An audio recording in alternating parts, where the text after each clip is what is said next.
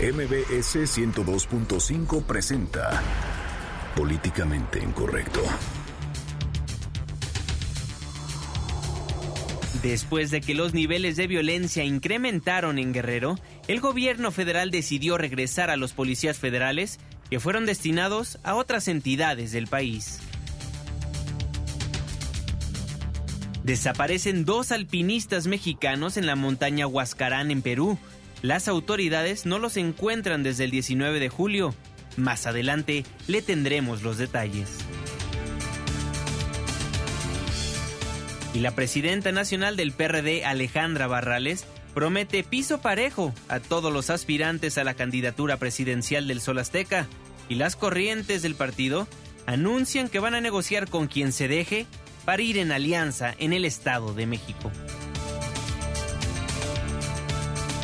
Consultas públicas con padres, maestros, expertos y organizaciones para armar el nuevo modelo educativo. La propuesta preliminar fue presentada esta mañana por el secretario de Educación Pública, Aurelio Nuño. En Twitter con el hashtag políticamente incorrecto y en mi cuenta personal, arroba Juanma Pregunta, estaremos al pendiente de todos sus comentarios. Y en estos momentos lanzamos la pregunta de esta noche. ¿Cree que cambie la educación en nuestro país con el nuevo modelo educativo? Bienvenidos, esto es Políticamente Incorrecto.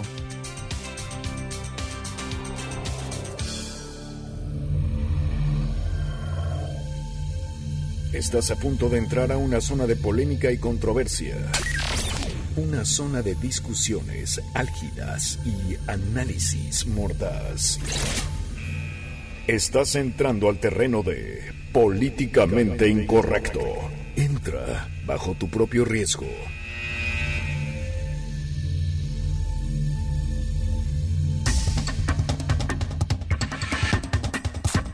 Muy buenas noches, 9 con 4 minutos. Le doy la más cordial bienvenida a este su espacio políticamente incorrecto, la mesa de análisis y de opinión de Noticias MBS. Hoy 20 de julio de 2016, ya es ombligo de semana, Irving Pineda. ¿Cómo estás, mi querido Juanma? Muy buenas noches a todos. Llegamos al miércoles y las alianzas, pues con que quien, con quien caiga o con quien se deje. Mi querido Juanma, más adelante vamos a platicar de este tema. Exactamente, nueve con cinco minutos. Fernando Canek, muy buenas noches. ¿Cómo está usted, señor? Muy buenas noches, queridos compañeros. Muy buenas noches, queridos radioescuchas. Hoy me encuentro ausente del estudio para variar. Ya ven que yo trabajo en políticamente incorrecto como diputado. Entonces de repente voy, de repente no, pero de que la sesión plenaria continúa, continúa. Y yo nada más les quiero reportar que estoy en una investigación de campo que le va a servir mucho a nuestros radioescuchas. A ver. Porque estoy investigando a los cuantos Pokémones capturados empieza uno a cuestionar lo que está haciendo con su vida. te pasa. Entonces, e-, eso va a ser muy interesante. Creo que es un dato que de mucha trascendencia viendo a todos los que ya se convirtieron en zombies. Pues sí, ya hay mucha gente, inclusive en esta Ciudad de México, aunque nos aclaró nuestro experto en tecnología, que oficialmente no es medio legal el asunto del Pokémon Go aquí en esta ciudad, pero ya ves a muchas personas chocando en la calle utilizando su celular para atrapar a su Pokémon favorito. Oye, sería muy interesante ahora que hablaba del Congreso, de la Cámara de Diputados y la de Senadores, ir a dar una vuelta a ver cuántos están jugando en lo que discuten diferentes leyes. Qué bárbaro. No, nada más deja, deja que A ver si vuelvan. no ¿eh? confunden este a alguno que otro con un Snorlax o un este uno de estos Pokémon que se quedan dormidos si lo quieren capturar. Qué bárbaro, Fernando. Nueve con seis minutos. Fernando, nos enlazamos al final para que des- te despidas de nuestro amable auditorio. Me parece perfecto y pues ojalá y las noticias que hoy le vamos a dar en políticamente incorrecto no nos lo depriman, no se nos agüite, aunque la catástrofe se vea venir cerca. Sale, Fernando, muy buenas noches. Buenas noches. Pues bueno, Irving Pinena, a darle con el primer tema del día de hoy. Fíjense que hoy al encabezar una reunión del Gabinete de Seguridad en Acapulco, el secretario de Gobernación Miguel Ángel Osorio Chong, pues aseguró que regresará a Guerrero una importante cantidad de policías federales que fueron destinados a otras entidades del país ante pues estos escenarios que se presentaron en las últimas semanas de violencia. Sí, son alrededor de 2.000 los policías de la gendarmería que van a volver, pues, sobre todo al puerto de Acapulco Guerrero, porque desafortunadamente, bueno, pues los índices de violencia han aumentado. Hoy se sumará un número importante no solamente en el equipamiento, sino de número de elementos a la Policía Estatal. También se tiene que revisar y fortalecer a la Fiscalía. Y cuando les platico cómo encontramos el C4, cómo lo encontró la Defensa Nacional, bueno, pues es eh, algo lamentable. Más de la mitad de las cámaras no servían ahí parte de lo que dijo y entonces ya a partir de hoy van a comenzar estos policías a volver a sus tareas. Y es que aquí lo habíamos dicho que había un rumor de que algunos policías federales los habían mandado a vigilar a la gente claro. allá a Oaxaca. Entonces habían dicho oigan ustedes están en Guerrero váyanse a Oaxaca a ver qué onda con la gente y los delincuentes los delincuentes bien felices pues cometiendo sus fechorías. Claro impresionante lo que comentó el secretario que la mayoría de las cámaras en el C4 no funcionaban Sí, que así los militares, y fíjate que esto de, de estas cámaras de vigilancia y que el rollo y que se supone que ven a todo mundo, ajá, pues nada más ni una servía. Algunos decían que lo que este sistema de videovigilancia lo había cortado la delincuencia organizada y unos más decían que nada más era como anuncio de relumbrón del gobierno pasado, el de Ángel Aguirre. Entonces, quién sabe cuál será eh, la verdad, pero de que no funcionaban, no funcionaban y de que están intentando que funcionen ahora, pues lo están intentando. Digo, a ver cuándo ya funciona bien y ya cuando podemos ver todo ese monitoreo, pues que atienda todo el día, ¿no? Y que podamos ver y que nos puedan enseñar, oigan, miren, aquí se cometió una ejecución y aquí tenemos el video y con estas videocámaras pudimos detener calles más adelante, pues a quienes cometieron estos hechos. Así es, y en el mismo evento el secretario Osorio Chong aseguró que no ha sido fácil combatir la violencia y admitió que ha habido dificultades en la estrategia para atender esta problemática. Sí, lo dijimos desde el principio. No hay varitas mágicas para resolver un tema tan complejo como el de la seguridad. Por muchos años se dejó de hacer la acción que le corresponde a una autoridad local. Secretario, pues no hay varitas mágicas, pero muchos magos sí tienen sus palabras mágicas y Tonio el Poderoso dice que las palabras mágicas son... Hola niños, ¿qué tal? Mi nombre es Tonio el Poderoso, que no el Patoso. ¿Y sabéis cuáles son mis palabras mágicas? Chuki, chuki, wiki, wiki. A ver, a ver. Chuki, chuki, wiki, wiki. Eh, eh, cuidado, a ver dónde apuntáis porque podéis hacer magia de verdad. Bueno, es que igual es lo que le falta ahí a don Miguel Ángel Osorio, un asesor como este que nos vaya ahí dándole las palabras mágicas para ver si puede mejorar un poco allá lo que está pasando en Guerrero. Chucky, Chucky, Wiki, Wiki. A ver, dilo, Irving. Es Chucky, Chucky. y no de Chucky del Bester Gordillo. y luego, Wiki, Wiki, pues eso como hay para la inteligencia, ¿no? Pues bueno, ahí dijo que no hay varitas mágicas para resolver un tema tan complejo como el de la seguridad. Bueno, por lo pronto, el gobernador Héctor Astudillo informó que se van a invertir 100 millones de pesos en el equipamiento a la Secretaría de Seguridad Pública y otros 100 millones de pesos aportados por el gobierno federal para comprar patrullas, motocicletas y el nuevo penal acusatorio. Estaremos muy al pendiente de lo que pasa en Guerrero porque al parecer nada más no dan una, aunque sí destacó el secretario Osorio Chong que ya fueron detenidos 10 objetivos de los 20 que se puso como meta el gobierno federal. Eso en Guerrero. En Guerrero, únicamente. Hay 122 fichas prioritarias, yo le llamo fichas prioritarias, y de esos 122 han sido detenidos 100 ya lo había dicho en algunas ocasiones, pero pues bueno, pues siempre que hay que cacarear lo bueno que uno hace, bueno, pues cualquier espacio es bueno y qué mejor guerrero. en el verano, qué mejor hacerlo en el verano y en Guerrero. Claro, por supuesto, 9 con 11 minutos, vamos a un breve corte comercial, pero no se vaya, porque al regresar le vamos a contar acerca de los dos alpinistas mexicanos que desaparecieron en Perú. Una pausa, regresamos. Vamos a venderle un avión a Obama. ¿Qué les parece? De lujo. Y continuamos con Políticamente Incorrecto. El debate legislativo está en el canal del Congreso, sin cortes ni ediciones. Análisis, discusión, el trabajo legislativo en tiempo real. A través de los sistemas de cable en todo el país y además en el Valle de México por señal abierta en el canal 45.1. Seguimos creciendo. El canal del Congreso, el canal de la Unión.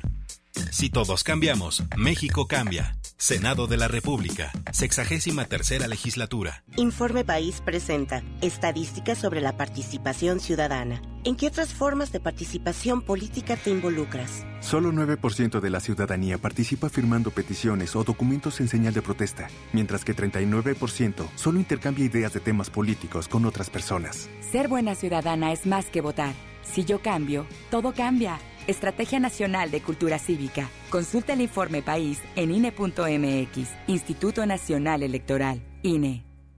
Escucha 102.5 segundos de información. Visita noticias mbs.com y entérate de los temas que suceden en México y el mundo día con día. MBS 102.5 en la información, estamos contigo. Hey, hay algo que tienes en casa, en la oficina y en el auto, que está mejor guardado que un secreto. Está en los muebles, cajones, sillones, ceniceros. Son tus monedas. Mejor cambiarlas que dejarlas olvidadas. Ponerlas en circulación es aprovechar tu dinero al máximo. Usa tus monedas o cámbialas en el banco. No necesitas ser cliente ni separarlas por denominación y puedes cambiar hasta 500 monedas o 3 mil pesos. Es tu dinero, Banco de México. Porque tu opinión es importante, llámanos al 5166-1025. Continuamos. 9 con 14 minutos, estamos de vuelta en su programa Políticamente Incorrecto, la mesa de análisis y de opinión de Noticias MBS. Muchísimas gracias por ser parte del debate. Arroba Juanma Pregunta. Arroba Irving Pineda. Pues se lo adelantábamos antes del corte. Fíjese que tres alpinistas mexicanos participaban en una expedición en la montaña Huascarán en Perú, que por cierto es una de las cimas más altas del mundo, este pasado 19 de julio. Pues fíjese que una avalancha interrumpió las actividades del grupo y dejó víctimas de las cuales aún no se ha confirmado la nacionalidad. Claro, pero lo que sí le podemos informar esta noche es que hay dos alpinistas mexicanos Así desaparecidos que son Carlos Belkotoski Rascón y José Mendoza Paulín. En tanto, Rubén Yaén Castaño fue rescatado con heridas leves, indicó en un comunicado la organización Chihuahua Alguarascarán, que citó autoridades de la Cancillería. Entonces, bueno, también ellos difundieron en redes sociales pues cómo se le estaban pasando y la verdad es que no se le estaban pasando nada mal. Empezamos a armar el campamento base a 4.200 metros de altura sobre el nivel del mar. De aquí mañana partiremos a campamento 1, que estará a 5.200. Ya estaremos durmiendo sobre el glaciar. Pasado mañana estaremos partiendo a campamento 2, que estará a 6.000 metros, 6.200 metros en el nivel del mar, también sobre el glaciar. Estaremos, ya seguiremos. Y en tres días trataremos de hacer cumbre en el Huascarán a 6.700 metros en el nivel del mar. Esta es la vista que tenemos. Y aquí vamos a estar. Vive la aventura, Chihuahua, Huascarán, Jeep Alta Motriz y Cabal 7.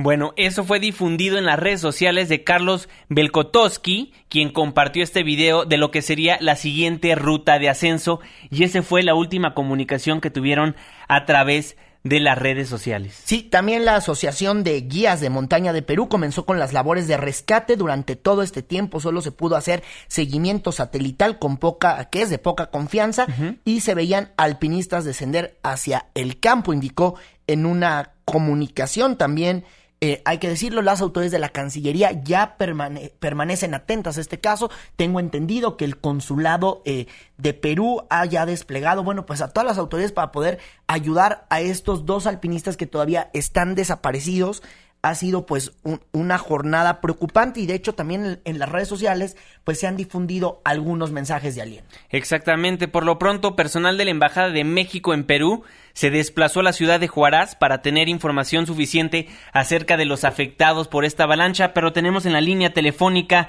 de Políticamente Incorrecto a Ulises Ávila, parte del equipo Chihuahua Huascarán. Ulises, muy buenas noches, ¿cómo estás? Muy buenas noches. Ulises, ¿cuál es la información que tenemos hasta esta noche? Mira, eh, lo que sucedió ayer fue a las 11 de la mañana aproximadamente el equipo de Chihuahua, el Huascarán, integrado por tres eh, eh, alpinistas mexicanos, los porteadores peruanos y los guías peruanos fueron atrapados por una avalancha. Eh, en esa avalancha, eh, Rubén Jaén, el líder de la expedición, eh, pudo salir, ayudado por unos eh, alpinistas aus- austriacos, junto con tres de los porteadores peruanos. De la demás gente ya no se supo porque quedaron desaparecidos. Oye, Ulises, ¿sí, dime? sí, ¿es muy común estas avalanchas en aquella montaña? En esa montaña sí, definitivamente desde hace un año que estábamos preparando la expedición sabíamos que existían esos riesgos, Eh, pero bueno, pues ahora sí fue una, una gran, gran avalancha que los tomó completamente por sorpresa. Desafortunadamente, ¿qué les dicen las autoridades de la Cancillería? Ya tengo entendido que tuvieron una comunicación. Sí, desde ayer a las 12 del día más o menos estuve en, eh, en contacto con el cónsul de México en Lima. De hecho, él se está trasladando, eh, creo que ya está en Huaraz, eh, para recibir a Rubén Jaén, que es el que el, el sobreviviente que bajó. Eh, desde entonces tenemos el apoyo de ellos, eh, muy rápido, muy bien el, el apoyo que nos han dado, ¿verdad? Eh, eh, se, han, eh, se- se han ofrecido apoyarnos en todo lo necesario. De hecho, el cónsul ya está en Huaraz para estar supervisando las labores de rescate. Oye, cuéntanos un poco de Carlos Belkotowski y José Mendoza Paulín. Cuéntanos cómo son ellos habitualmente, eh, se dedican a esto. Cuéntanos Mira, un eh, poquito, porfa. Carlos Belkotowski, un gran y querido amigo, muy conocido aquí en el estado de Chihuahua, es un eh, desde hace mucho tiempo un deportista de alto rendimiento, Ironman, Ok. eh, muy querido aquí en la sociedad de- y sobre todo en el gremio de la, de- del deporte, ¿verdad? Eh, siempre dedicado al deporte y sobre todo al alto rendimiento, organiza eventos. Eh, una magnífica persona que te puedo decir, yo tengo más de 20 años de conocerlo y es un magnífico amigo, un magnífico compañero, ¿verdad? ¿Y José Eh, Mendoza? Él empieza con nosotros hace dos años Ok. a, a hacer alpinismo. Eh, le gusta un escalador muy fuerte, eh, que se le da muy bien en la escalada y el alpinismo, y decide emprender con nosotros este proyecto de el Huascarán. Eh, por otro lado, José Miguel Mendoza Paulín, un alpinista también mucho, muy fuerte de la Ciudad de México, muy experimentado, eh, muy fuerte. Eh, a él lo conocimos hace un año. Eh, también corre los maratones de las montañas. Una persona mucho, muy, muy fuerte. También en el poco tiempo que tuvimos de conocerlo nos hicimos buenos amigos. Eh, son ellos dos los que ahorita están desaparecidos en la montaña. Los dos que están desaparecidos en la montaña y nada más para precisar y confirmar, permanecen esta noche en calidad de desaparecidos. Así es. Todavía ahorita la calidad que tiene es desaparecidos. No, hay dos cordadas, una que se quedó ahí desde anoche, desde ayer, todo el día, buscándolos, y otra que salió hoy, precisamente, que debe andar llegando en la noche allá, porque el área donde están ha habido todavía avalanchas, entonces tienen que estar muy cuidadosos los equipos de rescate de no ir a, a verse involucrados en otra avalancha. Oye, Ulises, ¿cuánto les faltaba por llegar a la cima? ¿Tienes ese dato? Sí, ellos andan andaban alrededor de los 6.000 metros, entre 5.900 6.000 metros, les faltaban 760 metros. Estaban en la zona más peligrosa de la montaña que se llama el Canalón antes de llegar al escudo. El escudo es una pared casi vertical de 650 metros, que tiene que subir con mucha técnica. Estaban pues prácticamente un paso, ¿verdad? Andaban un poco adelantados en el horario, como te digo, eh, eh, son alpinistas muy fuertes, muy preparados, andaban muy rápido, de hecho evitaron un, un campamento porque llegaron muy temprano y pudieron avanzar al siguiente campamento, el campamento 2. Ahí estuvieron la noche y al siguiente día pues ya iban listos a, a- a hacer- a tratar de, de hacer cumbre, ¿verdad? Les faltaban 700 metros. Muy bien, Ulises. Ulises Ávila, déjame ir rápido a este, el tema de tu compañero que ya fue rescatado, que es Rubén Yaén Castaño. Él, ¿cómo, cómo está? Eh, ¿Dónde recibió atención médica? ¿Ahorita dónde está físicamente?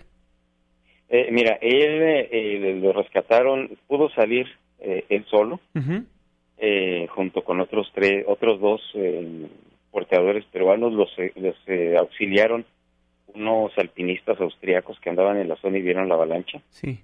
Lo bajaron al campamento Morreina, eh, golpeado, bastante golpeado, afortunadamente sin fracturas, nada más golpeado y bueno, pues muy maltratado, ¿verdad? De ahí lo llevaron a, a mucho a un poblado cercano a que recibiera atención médica, donde lo dieron de alta. Y en este momento va moviéndose hacia Huaraz. Muy bien, En donde ya hay personal de la, de, de la Embajada de México, tengo entendido. Efectivamente. Bueno, pues Ulises, vamos a estar muy atentos a la información. Te pedimos que si tienes algún dato, pues te comuniques para poderlo eh, difundir a la audiencia de Noticias MBS. Correcto, sí, estaremos aquí al pendiente. Cualquier información eh, se las haremos saber. Muchísimas gracias, Ulises Ávila de Chihuahua, el Huascarán. Muy buenas noches. Muy buenas noches. Bueno, ahí las palabras de Ulises Ávila, uno de los miembros de este equipo de alpinistas Chihuahua el Huascarán, que se fueron a, Perú a tratar de, de, llegar a la cumbre de la montaña Huascarán en aquel país, una de las, insisto, una de las montañas más altas que, que tiene el mundo. Y pues bueno, nos comenta que se quedaron en el canalón antes de llegar al escudo, a 700 metros únicamente de llegar a cumbre. Sí, una información muy desafortunada, muy desafortunada la que estamos dando esta noche. Así Sin es. palabras. Están los cuerpos de Carlos Belkotowski y de José Mendoza. Todavía no han sido rescatados, entonces su estatus es de desaparecidos. Sin embargo, pues ya no, se lo comentamos nuevamente, Rubén Jan ya fue rescatado y, al, y, aparentemente ya va a la ciudad de Jueraz, donde ya hay personal de la Embajada de México para apoyarlo. Y ya tendremos más detalles de qué fue lo que pasó esa, esa mañana, a las 11 de la mañana, en aquella montaña. Sí, seguramente en los siguientes despachos informativos de Noticias MBS. Así es, 9 con 24 minutos, nos vamos a una pausa comercial y al regresar tendremos en la línea telefónica de Políticamente Incorrecto Alejandra Barrales, quien ya prometió piso parejo para todos los aspirantes a la candidatura presidencial del Sol Azteca. Pausa, regresamos. Vamos a echar una firma a la OCTE y regresamos a Políticamente Incorrecto. Debate con nosotros en Políticamente Incorrecto. Regresamos.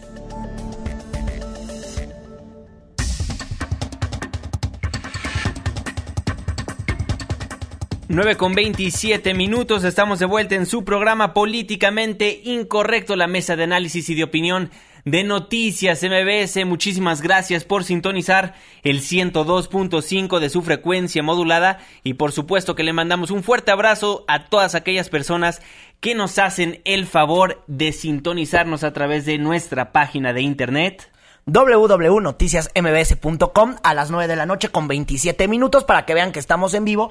También esperamos, su, esperamos sus llamadas al 5166125 y aquí en Twitter en arroba Juanma Pregunta y en arroba Irving Pineda. Estamos, pues sí, así, viendo, viendo actualizando el timeline cada segundo. Oye, Juanma, y pues ya vámonos a lo bueno, ¿no? Pues vámonos con el... nuestros amigos los políticos. No, ay, no, hombre, tus amigos. tus amigos, porque mis amigos ya quisieran ni que estuvieran de moda. Bueno, sal saludos hasta Ecatepec, nos escriben aquí en Twitter. Pues vamos a platicar ahora sí de la agenda política de nuestro país. Pues resulta que ya todo mundo está hablando acerca de las alianzas que va a haber en el 2017-2018. Recordemos que el próximo año nuevamente se vivirán elecciones en nuestro país en cuatro entidades del país y ahora como ya los presidentes ya están bien formalizados por parte del PRI está el señor Enrique Ochoa, el PRD ya eligió Alejandra Barrales y por supuesto que por parte del PAN sigue Ricardo Anaya, pues ya todos empiezan a grillar porque ya quieren que las alianzas comiencen. Claro que sí, vamos a comenzar con qué fue lo que hizo hoy Enrique Ochoa. La verdad es que nadie lo hemos visto, nos enteramos por él, por algunos comunicados y algunos tuitazos. Sabemos que hoy Enrique Ochoa sostuvo una reunión con varios diputados, quién uh -huh. sabe qué habrán comentado, pero bueno, de que se vieron las caras, se vieron las caras con el nuevo presidente de, del PRI, Enrique Ochoa y los diputados. La verdad es que no sabemos más allá qué es lo que anda haciendo Enrique Ochoa. El que anduvo en San, Luis, Potosí. fue eh, don Ricardo Anaya, el presidente nacional del PAN, el niño maravilla, como le dicen los panistas, anduvo allá. Y él dijo que la única alianza que quiere para el 2018 es con los ciudadanos y también le lanzó un llamado. Bueno, no, no un llamado. Le lanzó ahí, pues, unos comentarios muy feos al tío de Fer. Con la misma claridad decimos que la alternativa de cambio no puede ser el populismo destructor que representa Andrés Manuel López Obrador.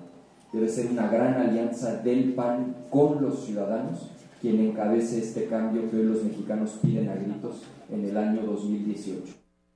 Los mexicanos piden a gritos una alianza, pero con el ciudadano. Entonces, por lo pronto, Acción Nacional, la única alianza que estará buscando es con los ciudadanos pero sí le mandó su, su fuerte golpe. Su coscorrón. A, su coscorrón a don Andrés Manuel López Obrador. Pues bueno, eso por parte de Acción Nacional. Pero bueno, también hay reacciones por parte de Alejandro Sánchez Camacho, quien habló acerca de las alianzas en el Estado de México después de una conferencia de prensa. Sí, él es el líder de la corriente IDN perredista. Ya ven que en el PRD todo es por corrientes y que unos dicen una cosa y que una corriente piensa diferente. Bueno, él fijó la corriente que tiene, bueno, pues el filósofo de cabecera René Bejarano y ellos dicen que la alianza en el Estado de México, pues básicamente con quien se deje. No se ha resuelto, no, no se ha resuelto, es parte de la, de la discusión. Por eso la comisión que acabo de decir, esta comisión que se nombró en el Consejo Estatal de hace ocho días es evaluar, dar seguimiento, establecer contacto para la política de alianzas en el Estado de México y no se descartó a nada. Pero ¿quién mejor para platicar de las alianzas que estará buscando el PRD que la presidenta nacional Alejandra Barrales? Presidenta, muy buenas noches, ¿cómo está? Hola, ¿qué tal? ¿Cómo están? Irving, eh, Juan Manuel. Presidenta, oiga, pues primero preguntarle, ¿ya llegó al despacho, ya llegó allá al Comité Ejecutivo Nacional Perredista? Bueno, pues ya estamos trabajando, estamos platicando con todos los compañeros y vamos a empezar a, recorrer instalaciones y a, sobre todo, a encontrarnos con la gente, pues, desde los trabajadores adentro hasta todos nuestros compañeros en los comités en, en todo el país. Movida su agenda como lleva días en el puesto como presidenta nacional, ¿Cómo está su agenda? Movida, ya se reunió con absolutamente todas las corrientes. La secretaria general Beatriz Mojica, quien antes era su rival por la presidencia. ¿Cómo está esa relación? Bien, estamos trabajando en equipo y sí estamos reuniéndonos ya con todos los las diferentes eh, expresiones, con todas las corrientes.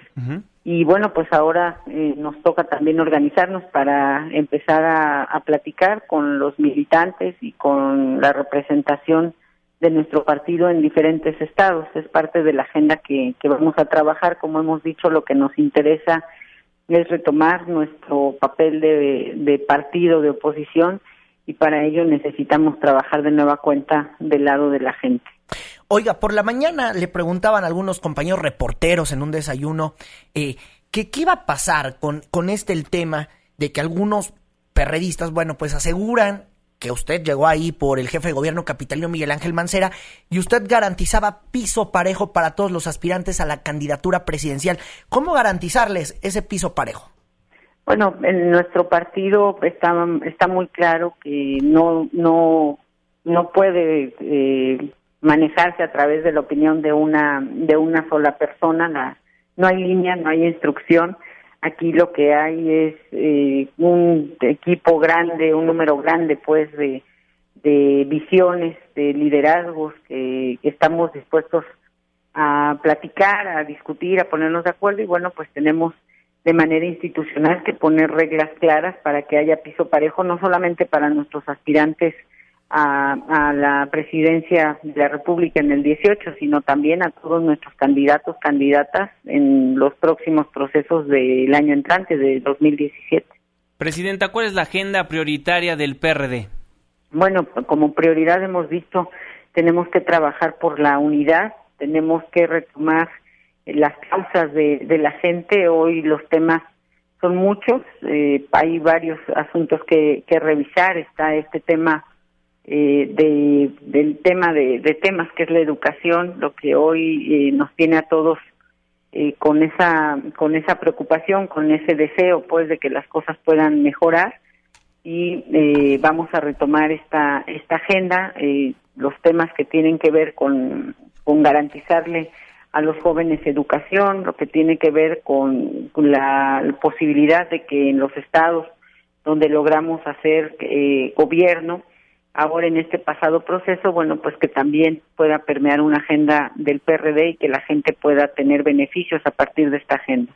Presidenta, déjame ir al tema de la unión. ¿Cómo mantener la unión perredista cuando muchas veces las corrientes no se ponen de acuerdo y muchas veces inclusive las corrientes están por arriba de lo que define o de lo que quiere el presidente nacional de un partido. ¿Cómo va a fomentar la unión con estas corrientes? Porque luego pues las corrientes piensan bien diferente y luego los acuerdos inclusive se atoran ahí en esas corrientes. Bueno, pues primero Irving reconociendo lo que es nuestro partido, nuestro partido es esa suma de visiones, eh, debemos dejar atrás ese debate de si las corrientes son buenas o malas, si deben desaparecer o no.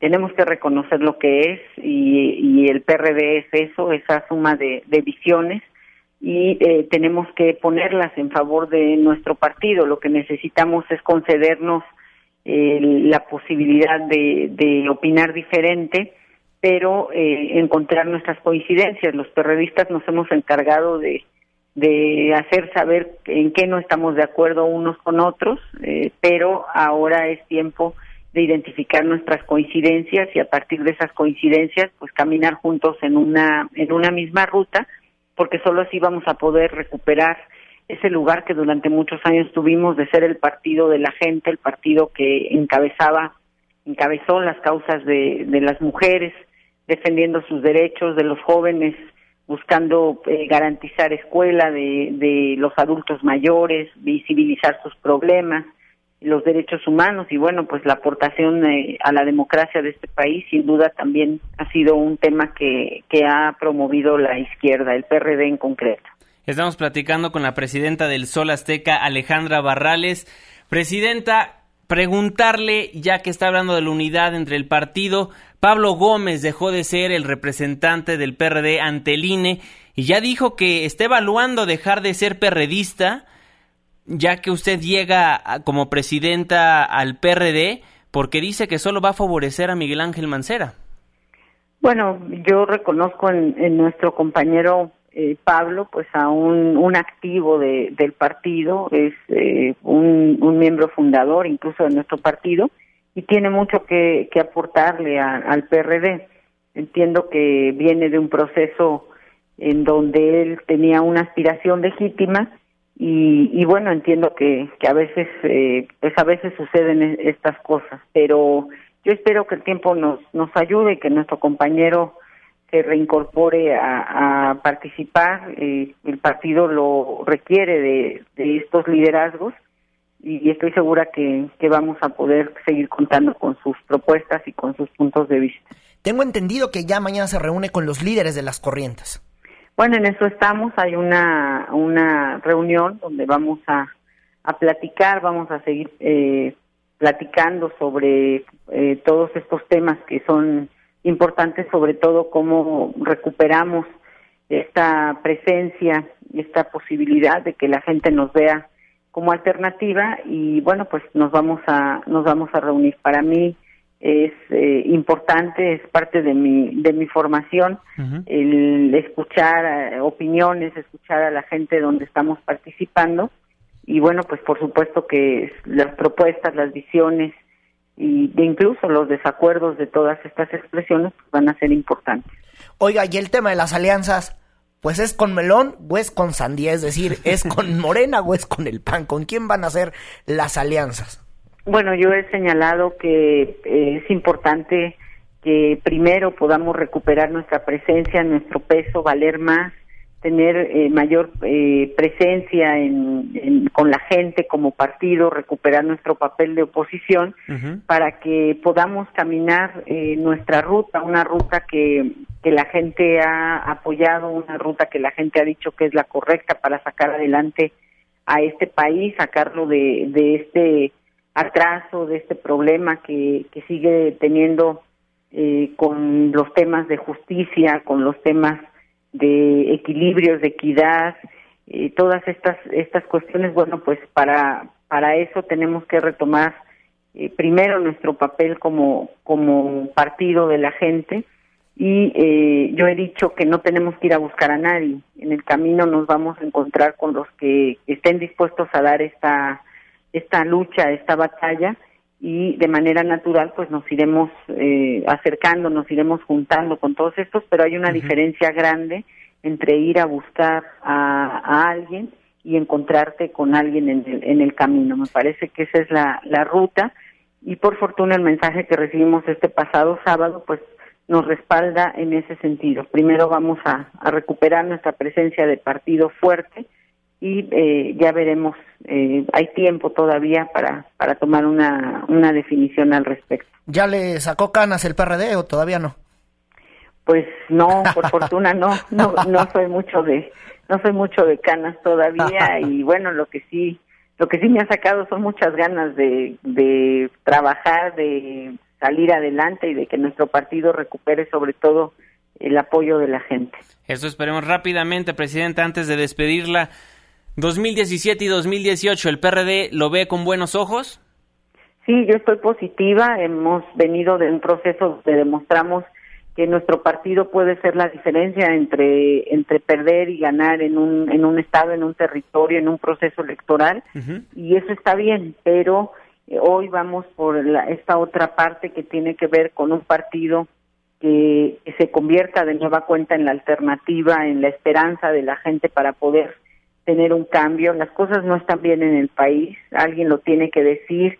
Eh, tenemos por eso que recuperar nuestro papel de oposición porque es importante, pues le hace bien a este país que haya una izquierda fuerte, una izquierda que guarde equilibrios, que llame a a temperar pues lo que está pasando hoy en, en nuestro país y yo estoy positiva porque eh, tenemos todo para, para relanzarnos, para resurgir en el PRD. De acuerdo, Presidenta Nacional del PRD del Sol Azteca, Alejandra Barrales, muchísimas gracias por tomarnos la comunicación. Lamentablemente nos tenemos que despedir, pero le invito a, a nuestro programa de los sábados, preguntas más, preguntas menos, para seguir platicando. Claro que sí, con mucho gusto. Buenas noches. Muy buenas noches. Bueno, ahí la invitación a Alejandra Barrales para venir a Preguntas más, preguntas menos. La o sea, presidenta. Que te cuente, ¿no? Para que nos cuente a profundidad, ¿no? Exactamente. Bueno, por lo pronto, Alejandra Barrales, la nueva presidenta del Sol Azteca, pues dice casi casi palabra a palabra, igual que Ricardo Anaya, la primera alianza que quieren construir es con la ciudadanía y después ya se mete con las tribus o corrientes o fracciones o como usted le quiera poner el adjetivo a, a, la gente dentro del PRD. Corrientes de pensamiento. corrientes de pensamiento.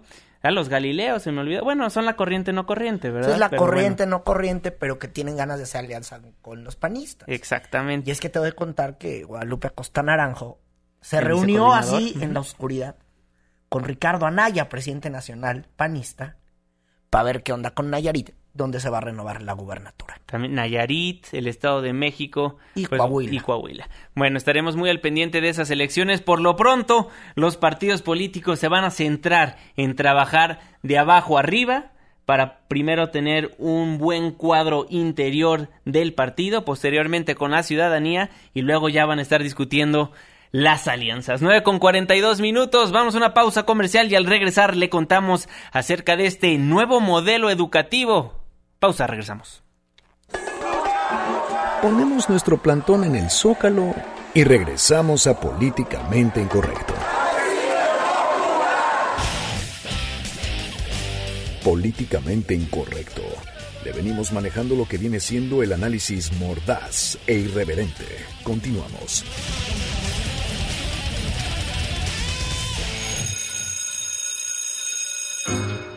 Caminito de la escuela, apurándose a llegar, con sus libros bajo el brazo, va todo el reino animal. El ratón con espejuelos de cuaderno el pavo real. Bueno, estamos de vuelta en Políticamente Incorrecto, escuchando Caminito a la Escuela. Oye, ¿qué llevaría la mochila de Aurelio Nuño? ¿Es una manzana? ¿Un cuaderno? ¿Un lápiz este, con mucha punta? Y mucho gel, Y ¿no? mucho gel. Yo digo que mucho gel sí llevaba Aurelio Nuño a la escuela. Pues bueno, hoy pese a la advertencia de la Coordinadora Nacional de Trabajadores de la Educación de endurecer sus protestas, la SEP decidió presentar el nuevo modelo educativo del país. Sí, está basada en cinco ejes y van desde que la escuela tenga la autonomía, ahora sí que de definir una cosa que se llaman los temarios, que eran esas cosas que pegábamos cuando íbamos a la escuela. Exactamente. Y de decir, bueno, lo que íbamos a llevar. Y algo que también eh, señalaban que es la gobernanza, así lo presentó Aurelio Nuño. A casi un siglo de que se diseñara eh, este primer modelo educativo, es claro que este ya no es compatible con los retos de una sociedad más exigente, plural, más democrática y más incluyente. Bueno, esto debido al artículo decimosegundo transitorio de la Ley General de Educación, la cual mandata hacer una revisión y actualización del modelo educativo y esto es lo que hoy se presentó en un mandato debido a esta reforma educativa en nuestro país. Aurelio Nuño lo calificó como un momento decisivo. Hoy nos encontramos en un momento decisivo. La reforma educativa nos da una oportunidad que pocas veces tiene un país en su historia. Transformar de fondo la educación de nuestro país. La reforma nos da los instrumentos para fortalecer a las escuelas, para preparar mejor a nuestros maestros y para contar con los con mejores contenidos educativos que permita a todos los niños, niñas y jóvenes tener una educación de calidad, independientemente de su condición u origen. Bueno, ahí presentando este nuevo modelo educativo conformado por tres documentos. El primero son la de los fines de la educación que explica el tipo de mexicanos que se quieren formar. Importante mencionar que estos mexicanos son 35 millones de personas. Este modelo educativo le va a afectar a 35 millones de estudiantes en todo el país. El segundo de los documentos es el planteamiento pedagógico de la reforma educativa, el cual se basa en estos cinco ejes que bien has mencionado, Irving, que son las escuelas al centro, los contenidos educativos, la profesionalización de los maestros, inclusión y equidad y la gobernanza del sistema educativo. Y este tercer documento es la propuesta curricular que el secretario de Educación, Aurelio Nuño, lo explicó de esta manera. Partiendo de un enfoque humanista y tomando en cuenta los avances de las ciencias de la educación, esta nueva propuesta curricular se centra en el estudiante y en sus aprendizajes. Incluye una mejor selección de contenidos con un nuevo énfasis en el desarrollo de valores y de habilidades socioemocionales. Además, propone una mejor articulación de los contenidos de toda la educación obligatoria, desde el preescolar hasta la educación media superior. Oye, y en esta propuesta curricular, mi querido Juanma, bueno, pues va a haber ahora sí la regulación emocional y de valores de convivencia, la incorporación, pues esto ya se incorporaría ahora sí que a los salones de clases. Y no, hombre, esto tuvo un invitadazo de lujo y no el fantasma del Bester Gordillo, porque el que llegó fue el líder del CENTE, Juan Díaz de la Torre, que él anduvo muy feliz ahí, estuvo en el evento escuchando a Nuño, pero también este el tema de la reforma educativa y este lo que está pasando con los profesores que se oponen, pues ha llegado a todos lados, le preguntaron ahora que anduvo en Guerrero a Miguel Ángel Osorio, que qué va a pasar con los profesores de la CETEC, que son los primos hermanos de la CENTE, porque aquí hay una bronca. Ellos cierran la autopista. Y estamos en pleno verano. Claro. Y entonces, bueno, pues uno quiere en verano y bueno, pues se anda de muy buena suerte. anda de muy buena suerte, la- le va a tocar que le cierren la autopista. Y Miguel Ángel Osorio dijo que ya no se van a permitir este tipo de bloqueos. Ajá, así lo dijo. No, estas marchas nos pueden hacer ni una abrogación de la ley, ni una modificación. No está en nuestras manos. No es un asunto de voluntades, pero tiene que haber en un diálogo acuerdo de partes, disposición de las mismas. De parte del gobierno federal seguirá, pero sí cuidando que no se afecten los derechos de los demás. Y el tema también llegó ante la comisión permanente y allá los senadores, como Manuel Cavazos del PRI, dijo que la CENTE solamente ve por sus propios intereses. Dicen que están hablando a nombre del pueblo. Yo creo que ellos no son el pueblo, porque la gran mayoría de los maestros y la gran mayoría de otros estados sí aceptó la necesidad de tener una educación de calidad que necesariamente pasa por la evaluación. Bueno, ahí las palabras de Manuel Cavazos. Del PRI. Del PRI. del PRI. Este, pues contra la gente, ¿no? Bueno, ya se presentó este modelo educativo. Vámonos hasta Chiapas, porque en Chiapas también hubo reacciones al respecto. El gobierno de Chiapas informó pues que hubo una alerta y están empezando a desalojar a los maestros que estaban protestando. La información la tiene Gabriela Coutinho, nuestra corresponsal en aquella entidad. Buenas noches, Gabriela, cuéntanos qué está pasando. Gracias, buenas noches. El gobierno de Chiapas se deslindó del desalojo violento a un plantón de maestros de organizaciones sociales, colectivos y padres de familias que se ubicaba en el kilómetro 46 de la autopista San Cristóbal de las Casas, Tuxtla Gutiérrez, desde el pasado 27 de junio y señaló que habitantes de San Juan Chamula fueron los que llegaron al lugar para permitir el libre tránsito de personas y mercancías. Juan Carlos Gómez Aranda, secretario general de Gobierno, aseguró en un boletín de prensa que la presencia de la policía obedeció a razones de seguridad para evitar cualquier confrontación. El desalojo que dejó dos maestros baleados y dos maestros baleados, además de 30 golpeados, provocó posteriormente daños cuantiosos en el edificio del Palacio Municipal que está siendo restaurado como museo, el saqueo de tres tiendas Oxos en el centro histórico de la ciudad, entre otros daños.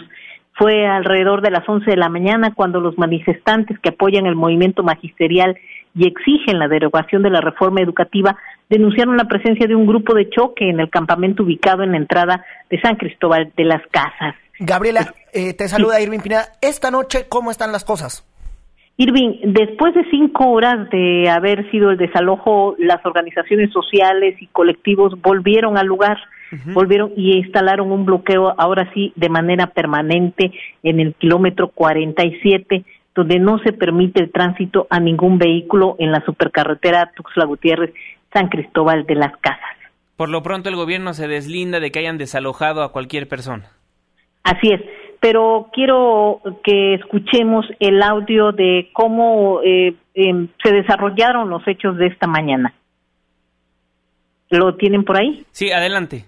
Llegaron personas de, de San Juan Chamula, ya lo habían anunciado. Llegaron con lujo de violencia a, destapar las carreteras de aquí del bloqueo de San Cristóbal. Y atrás de ellos llegaron varios policías del Estado y municipales, también con uso de violencia para desalojar el campamento que estábamos sosteniendo aquí en, la, en el bloqueo de San Cristóbal.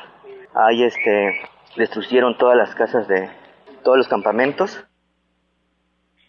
Irving Manuel, quiero comentarte que al criticar los hechos violentos, el obispo Felipe Arizmendi señaló en un comunicado que el desalojo causa más daño a Chiapas porque se trataba, dijo, de un bloqueo simbólico carretero que no impedía el paso hacia la capital del estado dijo que repetir los hechos de Nochistlán, Oaxaca, sería poner más piedras en el camino del diálogo y la búsqueda pacífica de soluciones, por lo que es importante que se deslinden responsabilidades.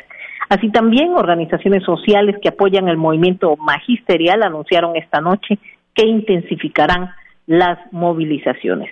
La información que tengo.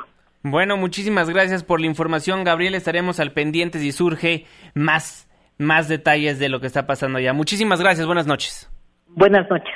Por supuesto que vamos a permanecer atentos y también déjame comentarte que el líder de la CENTE de Oaxaca, que es Rubén Núñez, presentó un nuevo amparo a fin de que pueda llevar su proceso en libertad. Hay que decirlo, fue encarcelado hace algunos días por diversas acusaciones. También en Morelia, Michoacán, hubo, hubo broncas. La verdad es que hubieron algunas broncas porque allá sí se enfrentaron, tenemos entendido, profesores con policías y el saldo fue de 25 detenidos, parte de lo que estuvo eh, pasando, pues esta eh, noche con, eh, con la CENTE, este día con la CENTE, mañana tenemos entendido, hay una de las nuevas mesas de diálogo, mi querido, mi querido Juan, amigos del auditorio, de estas mesas de diálogo que se llevan a cabo en gobernación, vamos a estar muy atentos con qué es lo que tienen que ver, pues estas eh, ¿cómo decirlo, Juan? Pues estas negociaciones siguen estirando la liga. Desde luego que les vamos a estar dando cuenta de lo que ocurra, pero hay que ver cómo se llevan las mesas de diálogo. Pero justo las mesas de diálogo a veces no tienen que ver con lo que piensan las bases y continúan desafortunadamente los bloqueos en algunas zonas de Oaxaca, de Chiapas y también de Morelia, Michoacán. Hay que decirlo, en Morelia, Michoacán ya desde hace varios días pues estaban eh, permitiendo y hablando eh, de que no iban a permitir que los profesores cobraran los cheques. Eso lo que está pasando en México. Pues sí, lamentable lo que está pasando en México y ya tendremos que ver si se aplica este modelo educativo que podrá estar muy bonito en papel, el chiste es que se aplique y ya veremos si, si las personas que están bloqueando las carreteras y afectando a terceros, pues llegan a, a, algún consenso con el gobierno federal para que esto ya deje de suceder en nuestro país, porque insisto, esto está afectando a terceros, dejó de ser una lucha social, una lucha crítica por una mejor reforma educativa, por una mejor educación en nuestro país y al parecer se está convirtiendo únicamente en una lucha por el poder dentro de la coordinadora, dentro de estos trabajadores. Ya veremos qué es lo que sucede en los próximos días. Sí, claro que sí. Oye, mi querido Juanma, ¿te acuerdas de Lord Ferrari? Me acuerdo de Lord Ferrari, ¿qué pasó ahí? Bueno, pues ese personaje eh, tiene una orden de aprehensión y decían que no estaba vigente y que el rollo, hay que decirlo, la orden de aprehensión con Lord Ferrari sigue vigente hasta que la sentencia cause ejecutoria, pues hasta que haya algo, lo anunció hace unos minutos la Procuraduría General de Justicia de la Ciudad de México. Oye, y también pues hay convención republicana y información que nos llega a la mesa de información esta noche. Así es, hace unos momentos Mike Pence acaba de aceptar la nominación para ser el vicepresidente de los Estados Unidos, obviamente candidato a un este, vicepresidente de Donald Trump. Está totalmente en vivo, vamos a tomar vamos la señal de NTN 24 para escuchar su discurso lo que este país está cansado. Hillary Clinton quiere un mejor título y yo también, si yo ya fuera el secretario del status quo.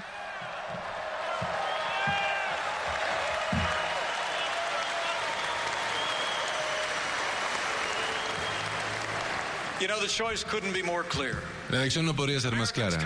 Los estadounidenses pueden elegir a alguien que realmente personifica el establishment fallido de Washington o podemos escoger a un líder, alguien que va a luchar todos los días para hacer que Estados Unidos sea grande nuevamente.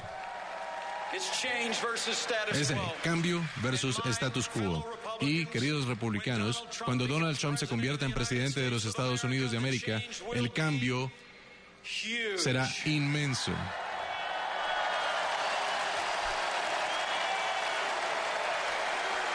Es el mensaje en vivo en la convención republicana. Así es, Donald, eh, Donald Trump escogió a su, a su compañero de fórmula para la vicepresidencia, vicepresidencia, qué bárbaro, ¿qué me está pasando? Para la vicepresidencia de Estados Unidos, Michael Richard Pence, quien nació el 7 de junio de 1959, ha sido pues en la Cámara de Representantes, ha ganado una elección ahí, ha perdido varias también y luego fue elegido gobernador de Indiana en el 2012. Tiene la misma ideología de Donald Trump, entonces, pues cuidado con esta fórmula, cuidado. Cuidado, alerta roja con esta fórmula. Bueno, 9 con 58 minutos. Mike Pence, oficialmente vicepresidente, buscará la vicepresidencia de los Estados Unidos junto con Donald Trump.